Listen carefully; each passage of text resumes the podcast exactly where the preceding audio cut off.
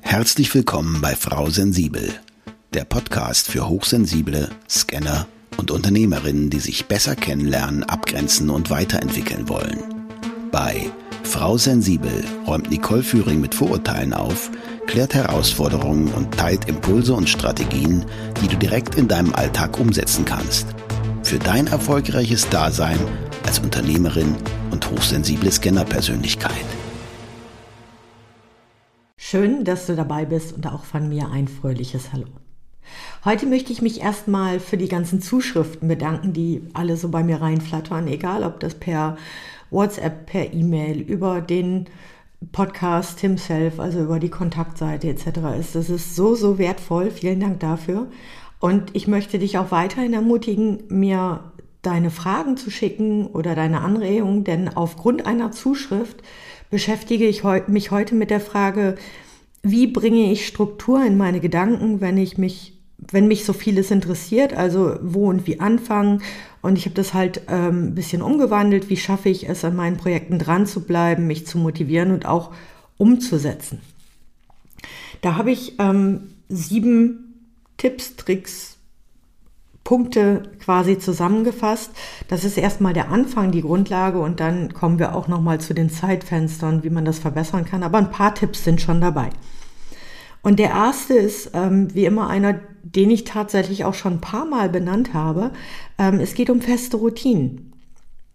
Also je nach Projekt empfehle ich dir, dass du feste Zeiten dafür einplanst. Zum Beispiel eine Stunde am Abend, also dann vor deinem Dankbarkeitstagebuch zum Beispiel, wo du festlegst, okay, da ähm, kümmere ich mich um die Struktur, um die Planung oder sammel irgendwelche Ideen. Oder du planst vielleicht zwei Stunden am Samstagvormittag ein als festes Ereignis in deinem Kalender. Und das ist ganz, ganz wichtig, dass du das fest integrierst und immer wiederholst, damit du keine Möglichkeit hast, diesen Termin quasi zu verschieben. Weil wenn du es nur so lose einplanst, dann ist es keine Verabredung mit dir selbst.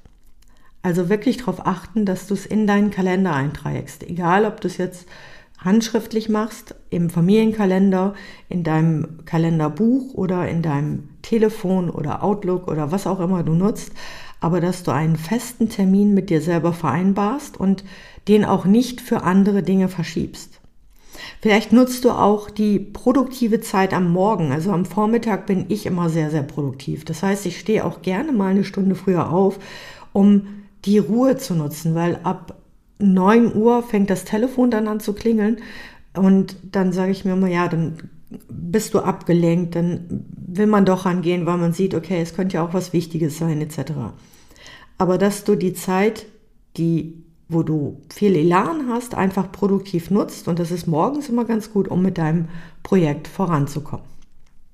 Die Vorteile sind, wenn du feste Termine setzt, dann hast du eine komprimierte Zeit. Du kannst strukturiert vorgehen und zum Beispiel dafür früher aufstehen und das einplanen.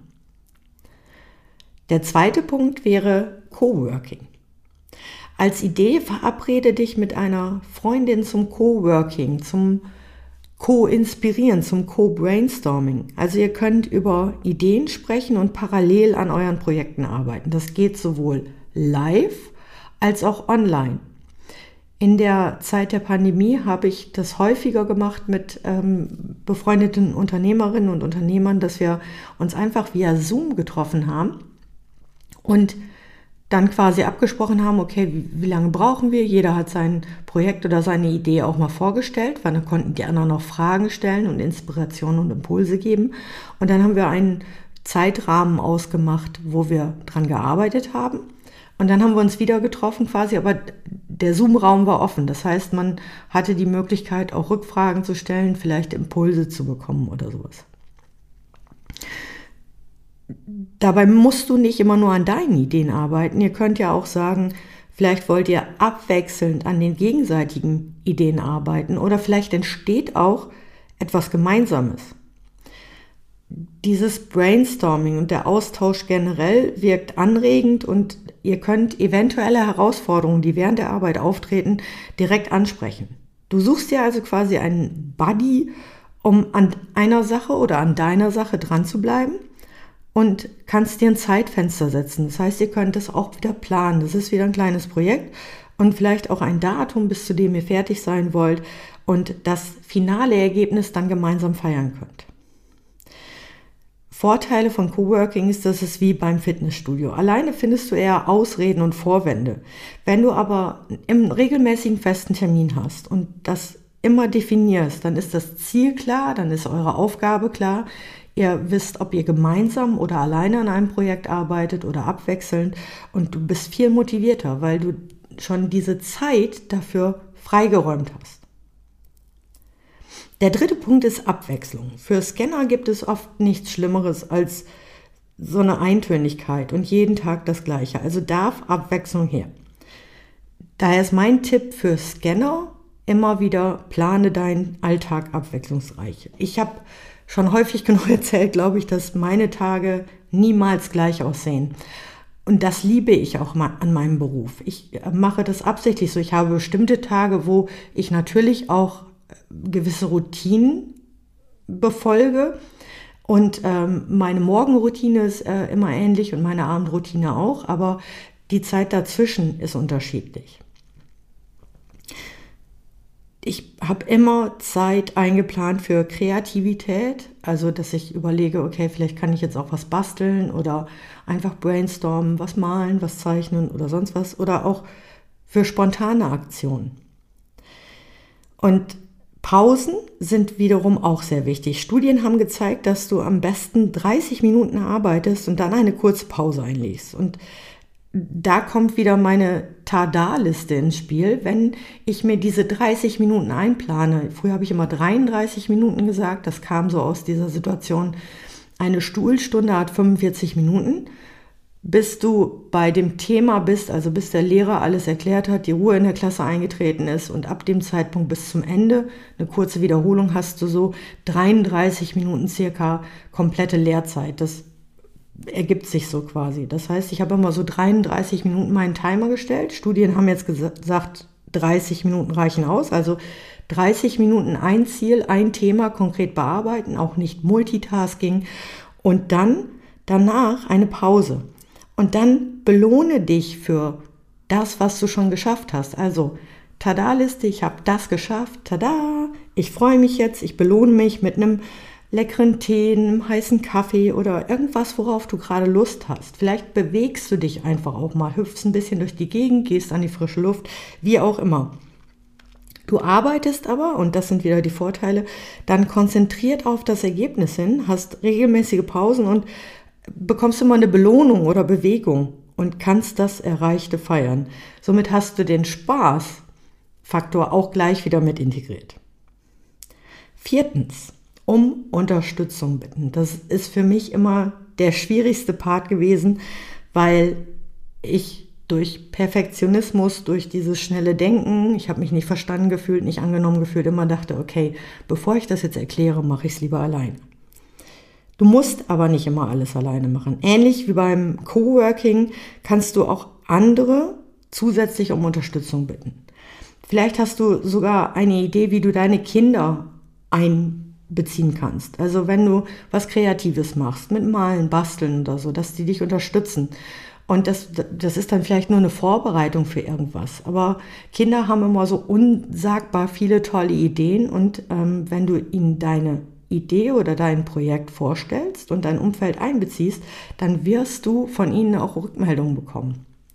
Also sprich über deine Projekte und Ideen mit den Menschen aus deinem Umfeld und beziehe sie mit ein durch Fragen, Ideen oder einfach, dass du es vorstellst. Erstmal wirst du in dem Moment, wo du dein Projekt vorstellst, dir selber auch noch klarer, du wirst es immer besser vorstellen können und immer konkreter werden. Und dann kommen vielleicht Fragen und dann sagt jemand, Mensch, das und das habe ich auch schon mal gemacht, da kann ich dir wohl Unterstützung anbieten. Du hast also die Vorteile von einem besseren Austausch und Kommunikation über dein, deine Herzensangelegenheiten. Vielleicht einen besseren Haushaltsplan, weil dein Mann sagt, Mensch, super, wenn du daran arbeitest, dann bist du immer total happy. Ich mache dann dafür gerade mal die Küche. Also irgendwie packen alle mit an. Kinder sind bei sowas auch sehr schnell motiviert damit du dich quasi deinem Projekt widmen kannst, damit äh, du glücklich bist und ein Erfolgserlebnis hast und wenn du das so formulierst, dann werden auch andere Menschen einfach Hilfe anbieten, wenn sie verstehen, wie wichtig dir das ist und wenn sie verstehen, worum es geht. Punkt Nummer 5 ist Zeitfresser regulieren. Kennst du die Zeitfresser in deinem Leben? Bei mir waren das äh, früher auf Social Media Videos. Also mal eben kurz surfen oder äh, Videos angucken, da geht ganz schnell Zeit drauf. Oder Mail checken und Serien gehören sicher auch dazu. Also, aber es geht nicht darum, die komplett zu eliminieren, sondern eher zu regulieren. Denn ein Binge-Watching-Arm tut uns allen mal gut. Oder mit der Freundin einfach mal äh, über irgendwelche Videos, die man auf Social Media äh, gesehen hat, quatschen, sich austauschen, etc. Das ist auch mal aufheitern. Aber darum geht es nicht. Aber wenn dir generell Zeit für deine Projekte fehlt und du stattdessen Insta-Reels schaust, dann hat das wenig Mehrwert. Klar ist Inspiration und einfach mal abschalten auch wichtig, aber was davon kannst du reduzieren? Also mir hilft in solchen Situationen einfach mal bewusst zu notieren, was ich den ganzen Tag so gemacht habe und für wie lange auch. Es gibt Tracking-Apps äh, oder man kann sich das auch einfach notieren, dass du immer, wenn du irgendwas fertiggestellt hast, die Zeit dafür aufschreibst. Oder auch einfach im Mobiltelefon kannst du das nachvollziehen, welche App wie, wie lange äh, genutzt wurde. Also an einigen Tagen denke ich mir manchmal, ah, das hätte jetzt echt nicht sein müssen. Da merkt man erstmal, wie viel dieses Internet, Social Media, E-Mails, wie viel das auch beansprucht. Die Vorteile sind, wenn du etwas weglässt, schaffst du dir Zeit für dein Projekt. Du bist konzentrierter und gewöhnst dir gleichzeitig eine neue Routine an, weil du ja das andere weglässt. Das heißt, es ist auch entspannter, wenn man Social Media Detox oder nicht mehr so viel fernsieht oder wie gesagt, ich will das gar nicht verteufeln. Wir brauchen es auch alle irgendwie für Werbung und Sichtbarkeit und auch mal zum Abschalten. Aber wenn wir das reduzieren, kannst besser mal ein Buch lesen, was zu deinem Thema passt, zu deinem Projekt passt und dich auch nach vorn bringt. Dann wirst du diese neue Routine gleich etablieren und bist effizienter und effektiver in deiner Arbeit und mit deinem Projekt. Der sechste Punkt, Auszeiten bewusst planen. Weniger Stress, mehr Achtsamkeit, also bewusster. Ich habe es eben schon mal kurz formuliert bei den Routinen, Dinge einzeln tun. Also, dass du dich wirklich auf bestimmte Dinge konzentrierst. Das hat was mit Achtsamkeit zu tun, aber bei mangelnder Motivation, dein Projekt anzugehen, liegt das vielleicht auch gar nicht so sehr an der Zeit. Vielleicht hast du einfach gerade keine Lust, an dem Projekt zu arbeiten. Kann das sein? Und unsere Welt ist so schnelllebig, deswegen entspann dich. Gönn dir einfach mal etwas, das dich wirklich entspannt. Oft bringt das die besten Ideen und Impulse. Also bei mir ist das so, wenn ich mich mal wirklich nicht auf Projekte oder die Arbeit oder irgendwas, was gerade ansteht, konzentriere und einfach mal Zeit freischaufle, dann fördert es meine Ideen. Also der Vorteil ist, regelmäßige Entspannung oder Auszeiten fördern deine Kreativität. Und bei mir ist das zum Beispiel mein Feierabend-Yoga.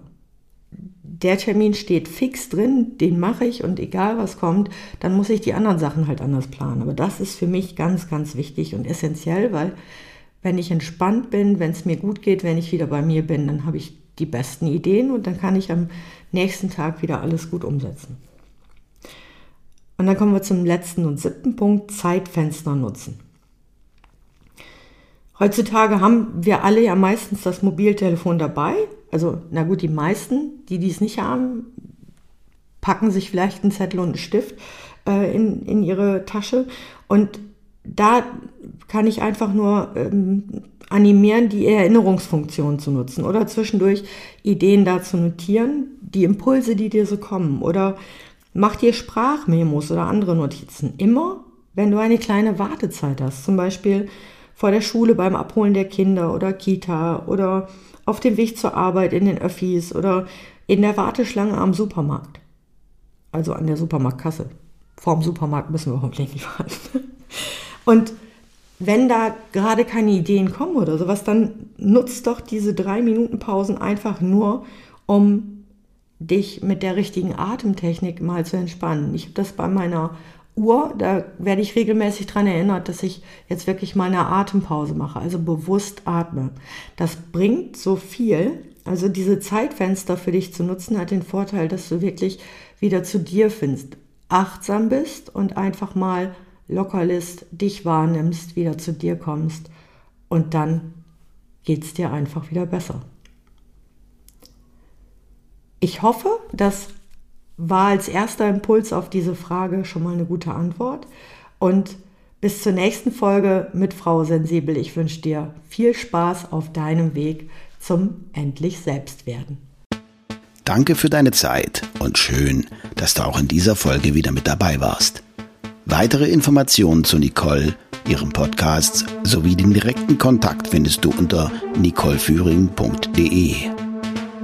Wenn du auf deiner weiteren Reise jemanden suchst, der dir als Sparringpartner zur Seite steht, dann vereinbare einfach ein kostenfreies Orientierungsgespräch mit Nicole unter www.nicoleführing.de slash buchen oder nutze den Link in den Show Notes.